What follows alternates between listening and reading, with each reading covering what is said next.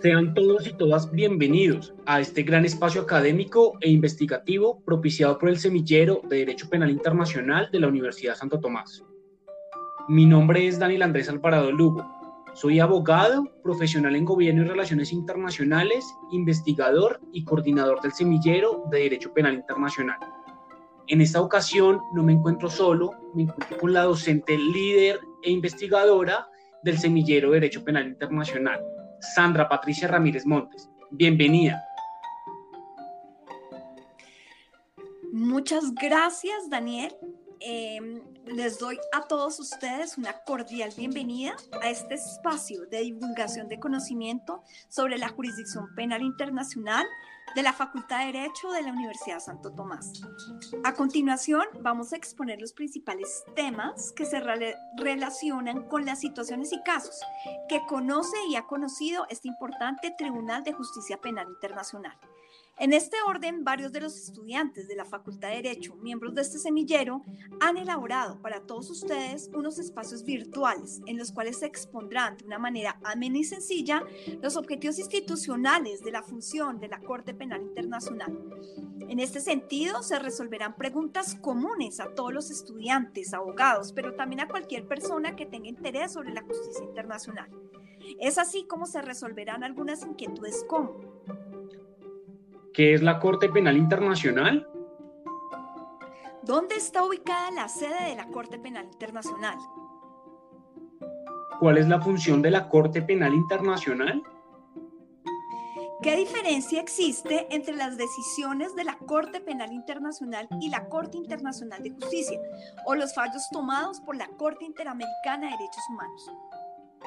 ¿Pertenece la Corte Penal Internacional a alguna organización internacional? ¿Dónde cumplen las penas de prisión los sentenciados por esta Corte. ¿Puede tener competencia la Corte Penal Internacional sobre cualquier ciudadano colombiano que comete un delito que puede tener connotación en el marco de su jurisdicción?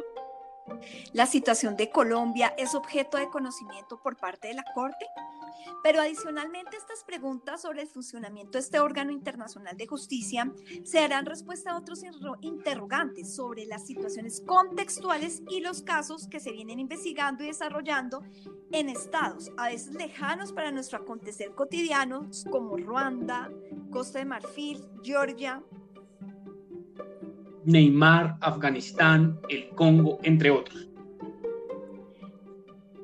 Adicional a lo anterior, los estudiantes del Semillero de Derecho Penal Internacional han elaborado para todos ustedes unos interesantes y breves relatos sobre los acontecimientos históricos que han dado lugar a la conformación de contextos de lesa humanidad, genocidio, guerra y agresión entre los mencionados estados. Todo lo anterior con el objeto de generar una aproximación desde la academia al desempeño y función de esta jurisdicción y así contribuir a la generación de nuevo conocimiento a partir de la comprensión de su establecimiento, fines y límites y de la necesaria convergencia con las legislaciones internas, principalmente nuestra legislación, siendo el derecho penal internacional un límite de la potestad en la configuración e interpretación de las decisiones en justicia transicional. Sean todos bienvenidos a este gran espacio académico e investigativo propiciado por el Semillero de Derecho Penal Internacional. Bienvenidos todos.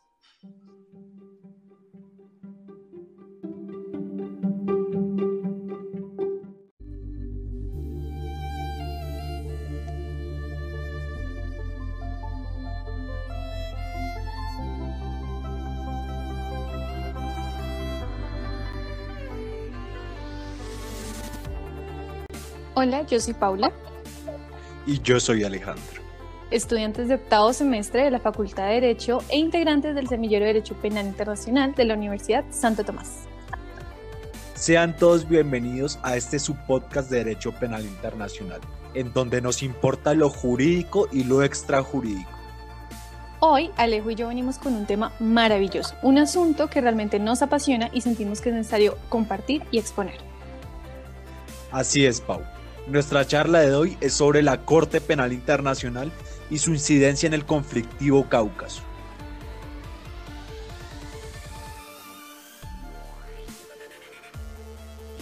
Queridos oyentes, esta charla comprende tres momentos. En primer lugar, vamos a hablar sobre todo lo que compone la Corte Penal Internacional y su incidencia en este mundo caótico actual. Posteriormente pasaremos a un segundo momento en donde haremos un recuento histórico sobre Georgia y asimismo abordaremos el conflicto armado que dio origen a la guerra del 2008 en este país. De ahí seguiremos con nuestro tercer y último punto en donde veremos cómo la Corte Penal Internacional interviene en este conflicto. Alejo, es así como damos inicio a nuestro primer momento en donde abordaremos todo el tema referente a la Corte Penal Internacional. Primero que todo, recordemos que la Corte es un tribunal de justicia internacional permanente de aplicación de normas, reglamentos y leyes que definen y prohíben los crímenes de guerra, los crímenes contra la humanidad, el genocidio y el crimen de agresión. Su misión general es investigar y, cuando se justifique, enjuiciar a las personas acusadas por su presunta responsabilidad penal individual de los crímenes más graves de interés para la comunidad internacional. Alejo, me encantaría que fueras tú quien nos dé todo este enfoque histórico de la Corte. Por supuesto, Pau. Para hablar sobre la historia de la Corte debemos remontarnos al año de 1948, pues es precisamente este año donde después de los juicios de Nuremberg y de Tokio que siguieron a la Segunda Guerra Mundial, la Asamblea General de las Naciones Unidas admite la necesidad de crear todo un instrumento permanente para enjuiciar a los asesinos en masa y a los criminales de guerra. Sin embargo, no es hasta la fecha del 17 de julio de 1998 donde en la ciudad de Roma más de 160 países deciden establecer con Celaya una Corte Penal Internacional permanente para juzgar a los individuos responsables de los más graves delitos que afectan al mundo entero. Pau, y es que desde que la Corte Penal Internacional entró en vigor el 1 de julio de 2002, gracias a la ratificación de 60 países, esta se convirtió en toda una institución súper, súper importante a nivel internacional.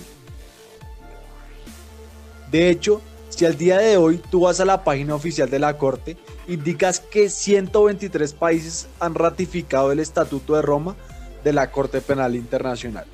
Y es que si nos ponemos a pensar no es para menos. La Corte participa en toda una lucha global para terminar con la impunidad, y a través de la justicia penal internacional que tiene como objetivo culpar a los responsables de los crímenes que son de su competencia. Y claro está, ayuda a que esto no se vuelva a repetir.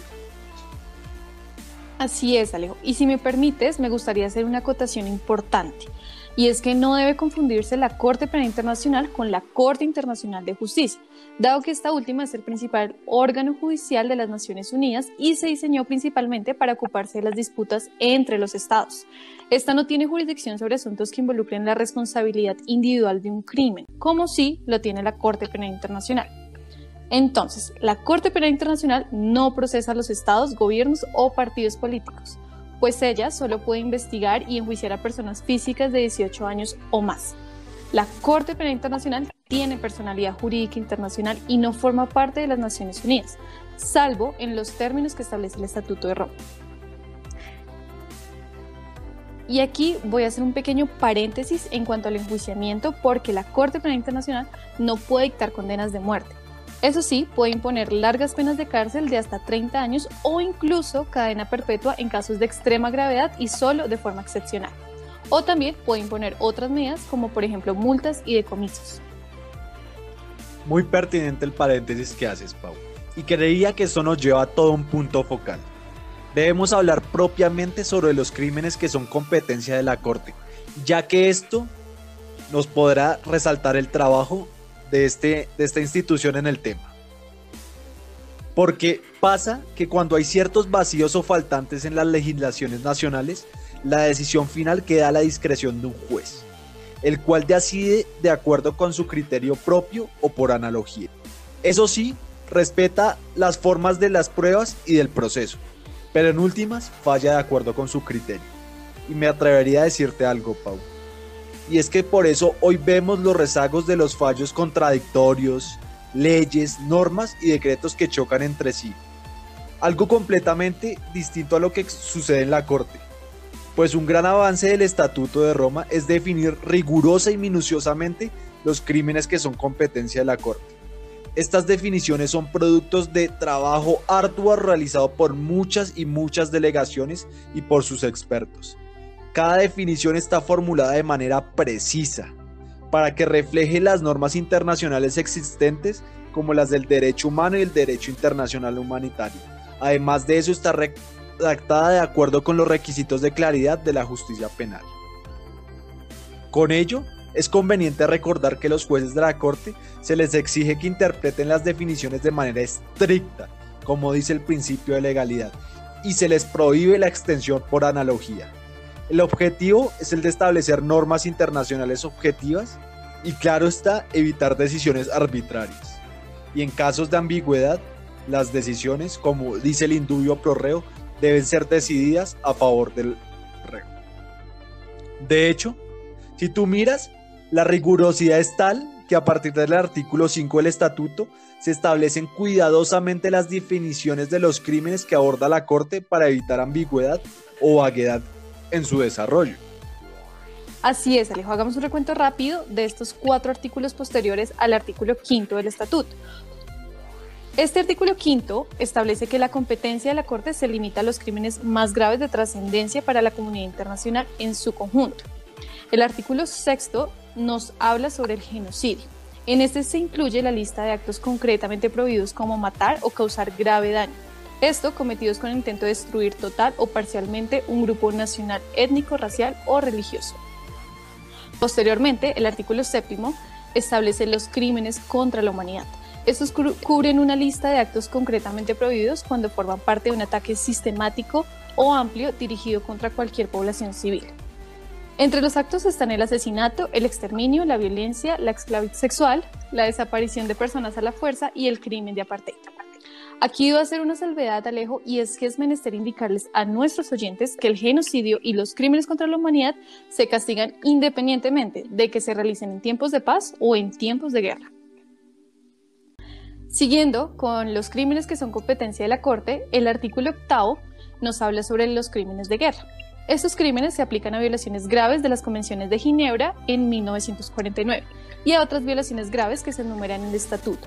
Esto cometidas a gran escala en conflictos armados internacionales. Y por último, Alejo, encontramos el artículo octavo bis. Este trata sobre el crimen de agresión. Según la resolución sexta del 11 del 05 del 2010, de la Asamblea de Estados parte del Estatuto de Roma, la Corte ejerce competencia respecto del crimen de agresión una vez que se apruebe una disposición de conformidad con los artículos 121 y 123 en que se define el crimen y se enuncian las condiciones en las cuales lo hace. Qué gran explicación, Pau. Todo un resumen del derecho penal internacional. Y aquí me tomaré la libertad de profundizar en algo fundamental la forma en que la Corte ejerce su competencia, pues de conformidad al artículo 13 del Estatuto de Roma, la Corte tiene tres maneras en las que puede ejercer su competencia. La primera es cuando un Estado parte remita al fiscal una situación en que parece o presuntamente se cometió uno o varios crímenes. Esto de acuerdo al artículo 14 del Estatuto. En segundo lugar, la Corte también puede ejercer su competencia cuando el Consejo de Seguridad de las Naciones Unidas según el capítulo séptimo de la Carta de las Naciones Unidas, remite al fiscal una situación en que parece se cometió uno o varios de esos crímenes. Y por último y en tercer lugar, cuando el fiscal inicia una investigación respecto de un crimen de ese tipo de conformidad con lo dispuesto en el articulado, para ser más precisos, en el artículo 15. Y Pau, de acuerdo con esto, debemos hablar rápidamente sobre la jurisdicción de la Corte puesto que puede ejercerla en un caso específico cuando el Estado en cuyo territorio se cometió el crimen o el Estado cuya nacionalidad tiene el acusado son partes del estatuto. Y hay algo aquí muy interesante. Los estados no parte también pueden aceptar la jurisdicción de la Corte con base en casos aislados. Además de eso, la Corte tiene jurisdicción sobre los casos que le remita, como ya mencioné, el Consejo de Seguridad, sea o no sea parte el Estado. También quiero recordarle a nuestros queridos oyentes que esta jurisdicción no es retroactiva. A excepción de lo que pasó en los juicios de Nuremberg o de Tokio, la jurisdicción de la Corte solo puede aplicarse a aquellos crímenes cometidos después de que entró en vigor el estatuto y de que se estableció la Corte. Y aquí, Pau, te voy a tirar un datazo. Si un Estado hubiese ratificado el estatuto después de esta fecha, la Corte puede ejercer su competencia únicamente con respecto a los crímenes cometidos después de la entrada en vigor del estatuto respecto de ese Estado. a menos que éste haya hecho una declaración aceptando la competencia de la Corte desde el 1 de julio del 2002. Así es, Alejo, este dato que das es muy pertinente. Además, también debemos tener presente que la jurisdicción de la Corte no es absoluta. Esto nos conduce a hablar sobre el principio de complementariedad, que en términos generales es un mecanismo jurídico que establece la interacción de la Corte Penal Internacional con las jurisdicciones nacionales. Y es que la potestad de la Corte no es exclusiva, puesto que no actúa como un reemplazo de la jurisdicción de las Cortes nacionales. De hecho, es un complemento para la jurisdicción nacional toda vez que en la investigación y enjuiciamiento de los crímenes las Cortes Nacionales tienen prioridad en su jurisdicción y solo en los casos en los que son incompetentes en el ejercicio de su potestad o se niegan a ejercerla, la institución encargada es la Corte Penal Internacional. Puesto que si por el contrario una Corte Nacional ejerce su jurisdicción y tiene las condiciones aptas para hacerlo, la Corte no puede intervenir y ningún ciudadano puede ser llevado ante ella. Eso sí, salvo en los casos que le remite el Consejo de Seguridad de las Naciones Unidas. Pau, esa última parte de la que hablaste sobre los casos que remite el Consejo de Seguridad de las Naciones Unidas es suma, sumamente importante. Y considero que es pertinente explicar un poco más de este punto. Pues de conformidad con el capítulo 7 de la Carta de las Naciones Unidas y el artículo 17 del Estatuto de Roma que indica los motivos para que la Corte admita un caso, el trabajo del Consejo de Seguridad junto con el de la Corte Penal Internacional se complementan mutuamente toda vez que de acuerdo con el estatuto la función del Consejo es mantener la paz y la seguridad internacional y la función de la Corte es ejecutar normas de derecho penal internacional. De tal manera que la Corte ayuda al Consejo y el Consejo ayuda a la Corte a mantener la paz mediante la investigación y el enjuiciamiento. Por lo tanto, en los casos en que el Consejo lo disponga, la jurisdicción de la Corte se extiende aún a los estados no parte. Además, Pau, una pequeña observación. Frente a la competencia del Consejo de Seguridad, el estatuto le otorgó dos facultades muy importantes en su poder discrecional. Toda vez que si nos vamos al artículo 3 y 16 del estatuto, el Consejo puede generar el inicio de una investigación, interrumpirla o, valga la pena mencionarlo, simplemente impedirla. Tienes toda la razón, Alejo. Así es. Y es que realmente todo lo que compone la Corte Penal Internacional es excepcional y extenso. Y precisamente esa es la importancia de esta serie de podcast que a través de 13 charlas sobre las situaciones bajo investigación que actualmente tiene la Corte Penal Internacional en países tales como Uganda, República Democrática del Congo, Darfur, Sudán, República Centroafricana, República de Kenia, Libia, Costa de Marfil, Mali, República Centroafricana 2, Georgia, Burundi, Bangladesh, Myanmar y Afganistán pretende informar no solo a quienes se encuentran en formación como abogados, sino a toda la población en general, puesto que los antecedentes y las funciones de la Corte poseen una gran relevancia para la historia de la humanidad. Sin duda, un montón de podcasts que tú, yo y los oyentes no nos podemos perder.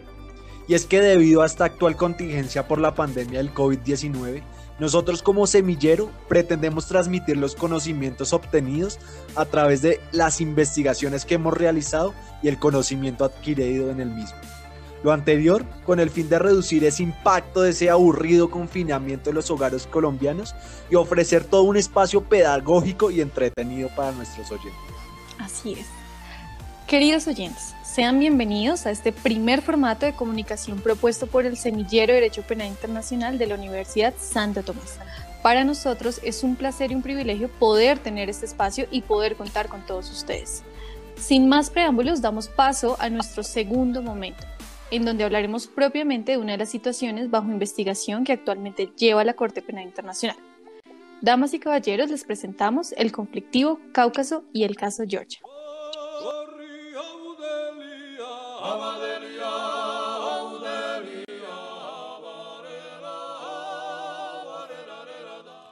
Entre milenarias cordilleras y montañas se esconden las más diversas historias y culturas que han llevado al Cáucaso y en especial a Georgia a vivir todo tipo de acontecimientos.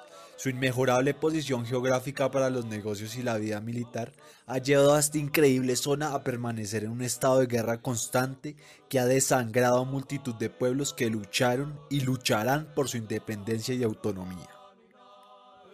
Entre todo ese mosaico geográfico, histórico y cultural, vale la pena estudiar uno de sus más recientes guerras.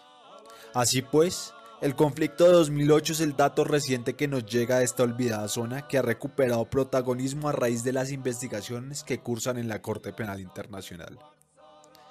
Queridos oyentes, con esta intervención les damos la bienvenida a este segundo momento de la charla.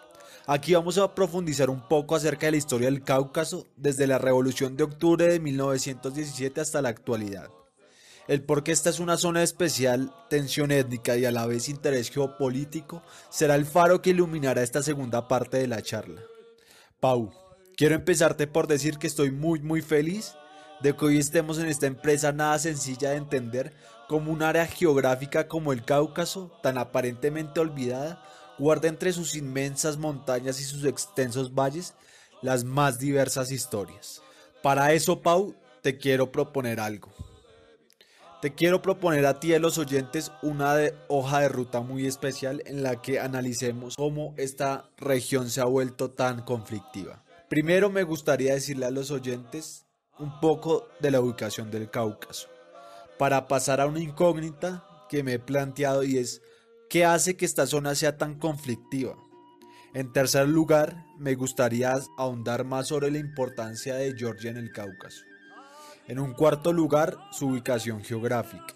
Para en un quinto lugar, tratar el tema de cómo se gestaron los estados de facto de Osetia del Sur y Abjasia y la guerra del 2008. Entonces, comencemos, Pau.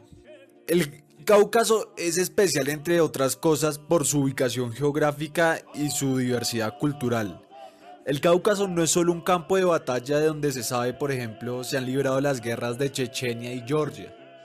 También es una zona multiétnica que ha servido de paso para establecer rutas como la de la seda, la de las especias, la de las armas y hoy en día una ruta muy importante como la del petróleo. Son entonces, queridos oyentes, dos los temas neurálgicos que describen la zona, su multiplicidad étnica y el oro negro. Pero bueno, respetando la hoja de ruta que ya les había planteado, vamos por el primer ítem dónde queda el Cáucaso. Si ahorita mismo cada uno de ustedes coge un mapa y se va al último rincón de Europa, a lo más recóndito de la Europa Oriental, y se sitúa después de Ucrania, finalizando la jurisdicción de Rusia, pueden encontrar en ese espacio al Cáucaso. Sitiado por el Mar Negro y por el Mar Caspio, el Cáucaso una zona geográfica de apenas 1.200 kilómetros cuadrados, se ve rodeado por vecinos inmensos. Turquía, Ucrania, la península de Crimea que a pesar de ser muy pequeña representa todo un interés geopolítico para Rusia que la administra de facto, Kazajistán, Turkmenistán e Irán son los vecinos que hacen negocios y permanecen en contacto con esta zona del Cáucaso. Ya una vez ubicado el Cáucaso, sigamos por la segunda parte de, esta hoja de ruta. ¿Qué hace que esta zona sea tan conflictiva? Aquí, como preludio de lo que ya les había dicho, me voy a remontar hasta 1917. Pero, sin saltarme la hoja de ruta y sin saltarme el plan, quiero tomarme el atrevimiento de remontarme a la historia monárquica de Rusia. El Cáucaso no tiene una gestación fortuita. Obedece más bien a una gestación planeada de años y años de invasiones militares. Ya desde la Rus del Kiev hasta el Imperio ruso, comenzando por Iván el Terrible, pasando por el zar Pablo I hasta el último de los Romanov, es decir, Nicolás I, el Cáucaso Norte fue la zona de especial interés para los rusos. Desde Moscú, siempre vieron al Cáucaso Norte como aquella frontera natural que los cuidaría de posibles invasiones turco-otomanas, persas y árabes. Es por ello que para el año 1783, el zar de ese entonces firma con el rey georgiano un acuerdo de protectorado que al final, al cabo, Pau lo termina incumpliendo. Pero no incumpliendo porque no le prestó la ayuda necesaria para salvaguardar el territorio georgiano contra las invasiones turcas o persas, sino porque su cometido final era anexionar a Georgia. Y no solo anexionarla, sino unirla a esa parte del Cáucaso Norte que ya era territorio ruso. Los rusos, respetando, digamos, ese interés militar y político de constituir sus fronteras, más allá de la zona que ya les he mencionado, comenzaron a invadir el Cáucaso Norte, o lo que conocemos como Caucasia, es decir, donde hoy en día quedan Chechenia, Dagestán, Indusgestia, eh, el Krasnodar, y donde habitaban cientos de pueblos musulmanes. Es así como durante muchos años los zares gestan todo un tipo de guerra con el califato de los omeyas y los terminan desterrando para establecer ahí la monarquía rusa. Ahora sí, después de ese breve paréntesis, remontémonos a 1917. ¿Qué pasa en 1917 y cómo llegamos a 1917? 1917, según los expertos en política, es un año decisivo para el mundo. Cae el imperio ruso, caen los Romanov, cae la última monarquía en Moscú. Los bolcheviques, aprovechando un intento fallido de conquistar China por parte de Nicolás I y un paupérrimo desarrollo en la Primera Guerra Mundial, se toman el Palacio de Invierno y derrocan a los Romanov. Los terminan asesinando, implantan a lo largo y ancho del imperio ruso el comunismo. Pero Pau, aparte de la historia maravillosa y fascinante de esta revolución, hay algo muy interesante, y es que los pueblos musulmanes del Cáucaso Norte ayudan en esta gestión a los comunistas y ayudan a derrocar al imperio monárquico. ¿Por qué? Porque simplemente estaban cansados de ese yugo imperialista. Con esto da, nos da origen a otra cosa súper interesante. Y es que en el Cáucaso Norte, a pesar de la coexistencia entre musulmanes, entre rusos y, y, con la influencia del comunismo, se gesta una república soviética de la montaña. República Soviética que sería nada más un disfraz para lo que llamarían estos pueblos originarios musulmanes como el Emirato del Cáucaso. Pau, hay un proverbio chechenio que me gusta mucho y es que dice, en público debemos ser soviéticos, pero en privado podemos ser musulmanes. Y es que precisamente esta zona del Cáucaso Norte guarda en sí todo un tipo de conflicto étnico, cultural, con una región rusa que no guarda estrechez en su cosmogonía. Con el desarrollo de la revolución bolchevique y del comunismo, y con el tan aclamado y famoso discurso de la autodeterminación de los pueblos, Lenin le da una aparente libertad a estos pueblos, para después quitársela, asustados, los comunistas de que fuera un arma de doble filo para los propósitos de la revolución. Con el acaecimiento de la Segunda Guerra Mundial esto empeoraría de manera significativa.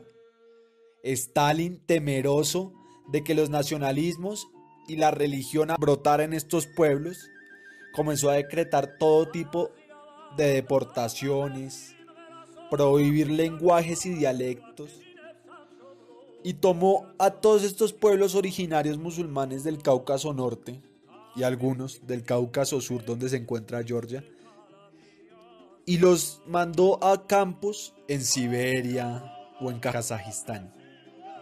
Allá los pueblos originarios acostumbrados a vidas en el campo no resistieron las inclementes condiciones de su exilio con una Segunda Guerra Mundial victoriosa para la Unión Soviética y una separación del mundo entre el bloque occidental y el bloque comunista, es decir, la OTAN y el Pacto de Varsovia, se formaba esa cortina de hierro. Los comunistas quedaban en un lado y al otro lado quedaban la zona, el bloque capitalista. Con la muerte de Stalin y la llegada de Nikita Khrushchev, todos estos pueblos originarios terminan libres y vuelven por fin a sus tierras. Pero parece que la partida sería más sencilla de llevar que la llegada de nuevo a sus tierras. Se encontrarían nada más y nada menos con que otros pueblos que también habían sido deportados ya ocupaban sus tierras. Rusos, turcos y muchos georgianos se asentaban donde quedaban sus tierras en el Cáucaso Norte. Así comenzaría el conflicto reciente de esta zona. Las guerras promovidas por musulmanes en Chechenia y su invasión, por ejemplo, a Dagestán, molestarían mucho a Moscú y a un reciente presidente democrático de la Federación Rusa, de la, esa nueva federación que nacería de la caída de la Unión Soviética. Este presidente, que muchos de pronto de nuestros oyentes ya conocen, Boris Yeltsin, agobiado por tantos problemas de reformas económicas, guerras en Crimea y guerras todavía subsidiarias a lo largo de lo que era el espacio postsoviético, no presta atención a Chechenia y designa a un ministro de Interior que sería sin lugar a dudas el que marcaría nuestra historia. Estoy hablando nada más y nada menos que el exagente de la KGB, Vladimir Putin. Vladimir Putin daría en el blanco. Encontrarían el petróleo y la manera de que Rusia pudiera dominar ese conflictivo espacio postsoviético. Haría negocios con Crimea, haría negocios con Bielorrusia, establecería gasoductos y oleoductos a lo largo y ancho del Cáucaso Norte y del Cáucaso Sur que hoy en día muchos gasoductos y oleoductos pasen, por ejemplo, por el Cáucaso Norte, por Chechenia, por Dagestán y lleguen hasta Europa, no es fortuito. Putin sabía la importancia que el petróleo podía jugar geopolíticamente y en sus relaciones exteriores. Así, la guerra, por ejemplo, de 1991 en Georgia para el conflicto étnico, o las de 1994 en Chechenia fueron el resultado directo, digamos, de todo este mosaico cultural y étnico que se había formado por las políticas raciales del Kremlin durante la Unión Soviética. Hoy en día, Putin, nada ajeno a estas políticas, pretende hacer lo mismo, pero con el petróleo. Que Georgia esté ubicado al lado de Irán y sea el paso obligatorio de los oleoductos de Azerbaiyán, representa para Putin la manera de controlar energéticamente a toda Europa. Así, yo creo, Pau, que ya podemos irnos a cómo surgen los estados de facto de Osetia del Sur y Abjasia. Georgia, un país que es considerado el último baluarte del cristianismo, se ve enfrentado desde Rusia, como ya lo mencioné, desde 1783. Con las guerras civiles de 1991 y la, la revolución de las rosas de 2004, Georgia le dice no más a Rusia. Y llega Mikhail Saakashvili a su presidencia. Saakashvili, un presidente prooccidental, criado y educado en las mejores universidades de Estados Unidos, se declara prooccidente y antirruso, o como lo han dicho los analistas políticos, anti-Putin. Así, para tratar de entrar a la OTAN, tener satisfechos a sus amigos de Occidente, a la Unión Europea y a Estados Unidos que le prestó a través de la Agencia de Cooperación Internacional ayuda, Shakasvili intenta reconquistar y anexionar los enclaves rebeldes de Osetia del Sur y Abjasia. Los osetios, partidarios de una unión con Osetia del Norte perteneciente a la Federación Rusa, y los abjazos totalmente independientes y ajenos al gobierno de Tbilisi en Georgia, deciden que esto no va a ser así y piden ayuda a Moscú. Y así se gesta la guerra del 2008. Es así como podemos indicar que la guerra de 2008 fue toda una materialización de la tensión que se acumulaba durante meses en este espacio del Cáucaso y el afán georgiano por acabar rápidamente con esa independencia de facto que se había dado en esa primera guerra civil. Osetia del Sur y Abjasia representaban sin lugar a dudas un obstáculo que Georgia tenía que superar para poder entrar a la OTAN y a su vez para, digamos, tener los favores de Estados Unidos y la Unión Europea.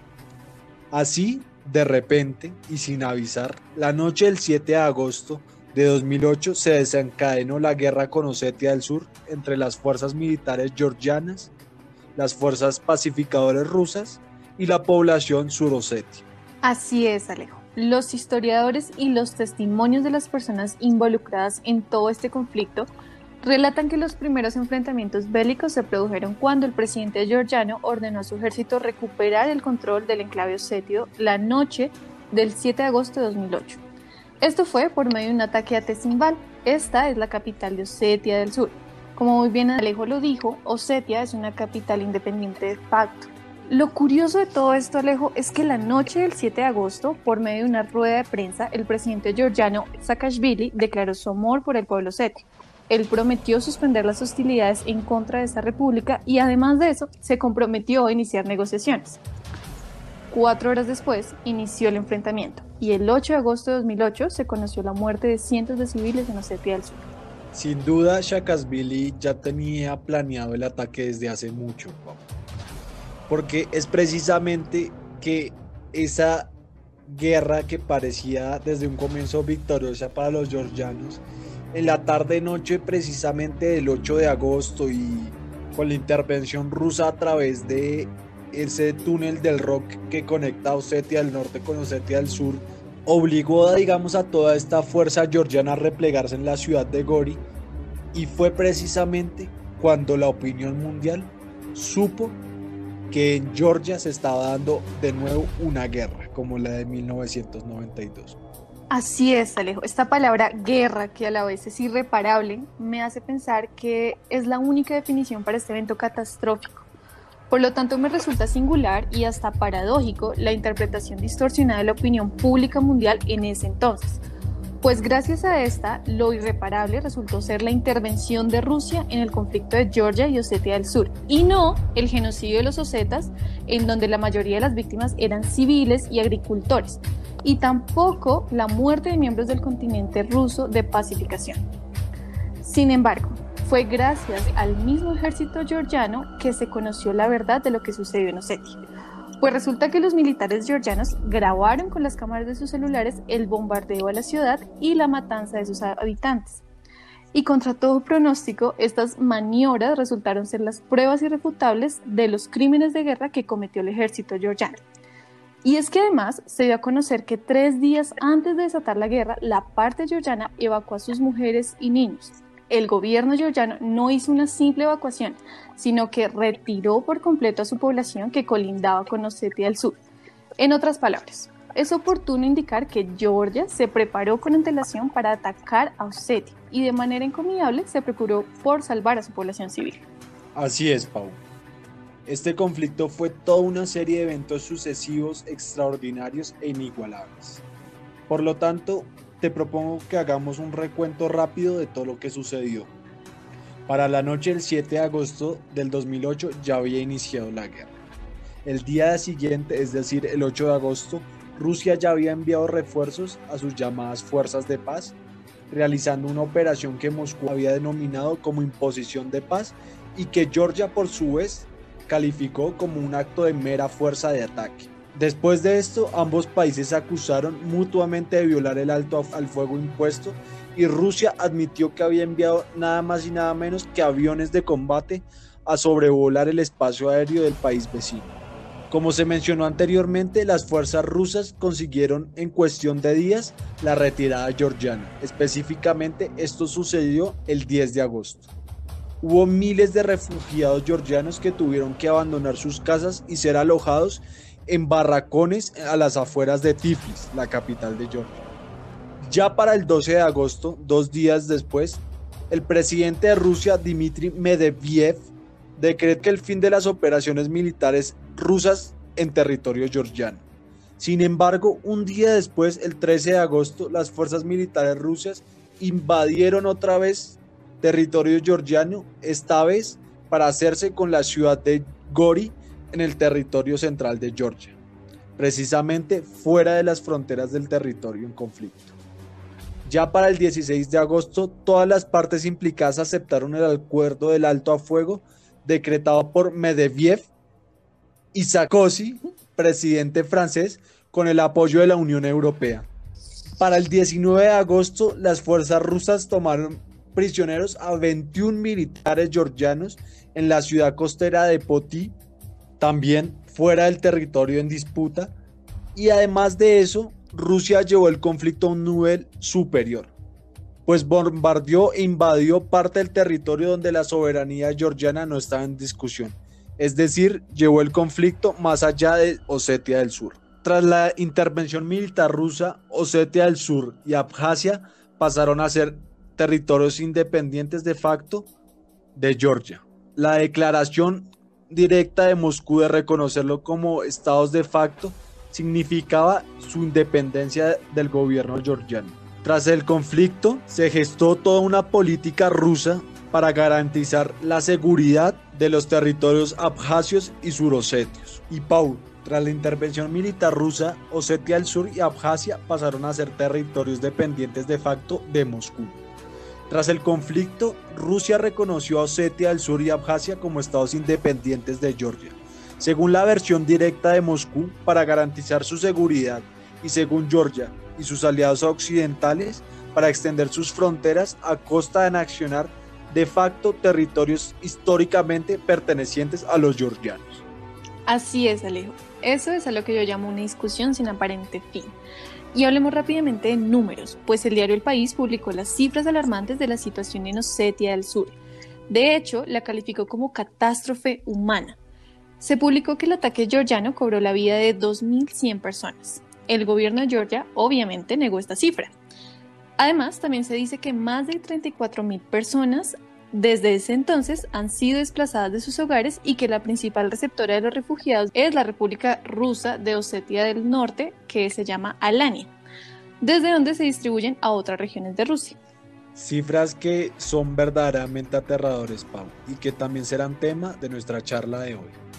Pau, pero vamos llegando al final de nuestro segundo momento y creo que es necesario indicar a nuestros oyentes que muy poco antes de octubre de 2015, las autoridades nacionales competentes de Rusia y Georgia están involucradas en la realización de investigaciones contra aquellos que parecían ser los más responsables de estos terribles delitos. Sin embargo, los procedimientos nacionales en Georgia se estancaron. Sin una reanudación previsible, aparente y sin otras investigaciones en relación con dicha conducta en curso en otros estados, la fiscal de la Corte Penal Internacional evaluó la posibilidad de abrir una investigación justificando que no había razones sustanciales para creer que la apertura de una investigación no serviría a los intereses de la justicia, teniendo en cuenta la gravedad de los crímenes y los intereses de las víctimas. Y esa acotación que haces nos dirige a nuestro tercer y último momento de esta maravillosa charla. La verdad no puedo mentirte, realmente me entristece un poco que estemos tan cerca del final de nuestro podcast, ¿no crees? ¿Será que yo soy muy sentimental? Para nada, Pau. El largo recorrido que hemos atravesado ha sido muy completo. Conocer tan de cerca las historias de georgianos, surosetios, rusios, abjasios y hasta chechenios, sin duda alguna mueve mucho las fibras el llegarse a imaginar las difíciles circunstancias que vivieron por las guerras de las que fueron partícipes, permite sin lugar a dudas concluir que en un conflicto armado todos son perdedores. Así es, Alejo, y me alegra no ser la única. Queridos oyentes, damos paso a nuestro tercer y último momento de nuestra charla de hoy. Aquí vamos a hablar sobre la investigación de la Corte Penal Internacional en Georgia y nos vamos a enfocar en sus pronunciamientos frente a la guerra del 2008. También vamos a hacer un recuento histórico procesal de lo que ha hecho la Corte en Georgia.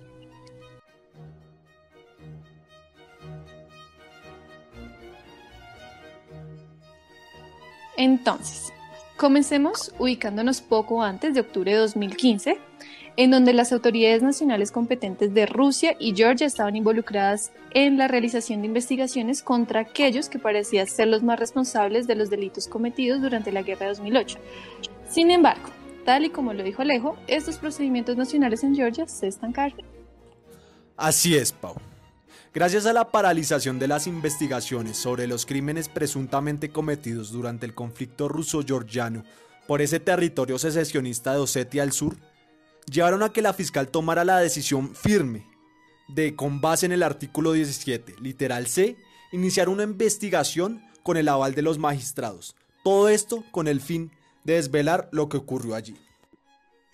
Exactamente, Alejo. Es así como el 13 de octubre de 2015, de conformidad con el artículo 15 del Estatuto de Roma, la fiscal presentó una solicitud a la Sala de Cuestiones Preliminares para autorizar la apertura de una investigación sobre la situación en Georgia. Cabe mencionar, Alejo, que esta fue la tercera vez en que un fiscal pidió abrir una investigación por propio moto, tal y como prevé el artículo 15 del Estatuto de Roma. Claro, Pau, y es que además la oficina del fiscal de la Corte Penal Internacional es responsable de determinar si una situación cumple o no con los requisitos legales establecidos por el propio estatuto para garantizar, digamos, toda esta investigación. Para este propósito, la misma oficina lleva a cabo un examen preliminar de todas las comunicaciones y situaciones que llegan a su atención con base en los criterios legales y claro está la información disponible. Claro que sí, Alejo. Y tu acotación es sumamente imprescindible en el entendido que la Fiscalía inició un examen preliminar entre el 1 de julio y el 10 de octubre de 2008 esto por presuntos crímenes de lesa humanidad y crímenes de guerra cometidos en el contexto de un conflicto armado internacional en agosto de 2008 entre la región separatista de Osetia del Sur y Georgia, lo cual también involucró a la Federación de Rusia. Y a propósito de la jurisdicción de la Corte Penal Internacional, tenemos que el 5 de septiembre de 2004, Georgia depositó su instrumento de ratificación del Estatuto de Roma. Por ende, al hacerlo, Georgia aceptó la jurisdicción de la Corte sobre todos los delitos cometidos en su territorio o por sus nacionales desde el 1 de diciembre de 2003. El ser parte y haber aceptado la competencia de la Corte llevó a que el 13 de octubre de 2015 la Corte expusiera las razones que precedentemente habían obtenido a través de un consensudo examen preliminar realizado el 14 de agosto de 2008 que llevaron precisamente a la fiscal Benzuda a solicitar a los jueces autorización para abrir una investigación sobre la situación que en Georgia se había presentado entre el 1 de julio y el 10 de octubre del 2008. La fiscal, por su parte, encontró base razonable para creer que se cometieron crímenes de guerra y crímenes contra la humanidad en el contexto de ese conflicto armado ruso-georgiano. Esto incluye los presuntos crímenes cometidos como parte de una campaña para expulsar a los georgianos étnicos de Osetia del Sur, así como los ataques contra las fuerzas de paz por parte de las fuerzas georgianas, por un lado, y las fuerzas de Osetia del Sur por el otro. Así es, Alejo. El informe del examen preliminar de la oficina del fiscal indicó que entre 51 y 113 civiles de etnia georgiana fueron asesinados como parte de una campaña de desplazamiento forzado realizado de facto por Osetia del Sur. Alejo, y escucha estas cifras alarmantes que proporcionó la oficina de la fiscal. Entre 13.400 y 18.500 georgianos étnicos fueron desplazados por la fuerza y se informó que más de 5.000 viviendas pertenecientes a georgianos étnicos fueron destruidas como parte de esta campaña.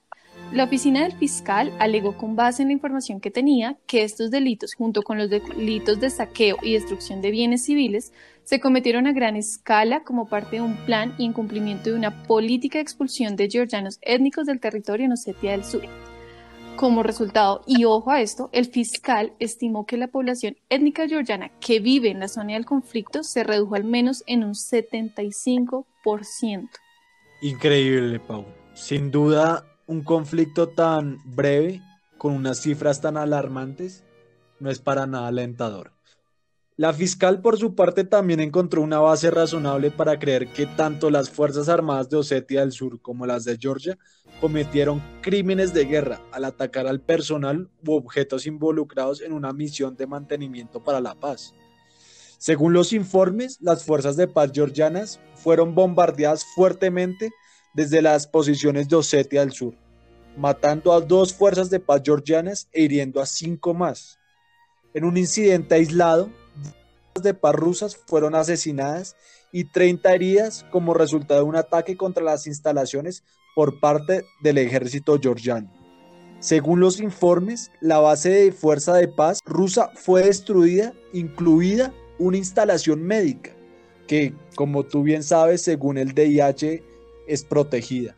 Y es que esta guerra es devastadora desde cualquier perspectiva desde las cifras que se presentan, desde los testimonios, desde las noticias emitidas por los medios de comunicación, desde los informes que presenta la fiscal, realmente desde cualquier punto de vista.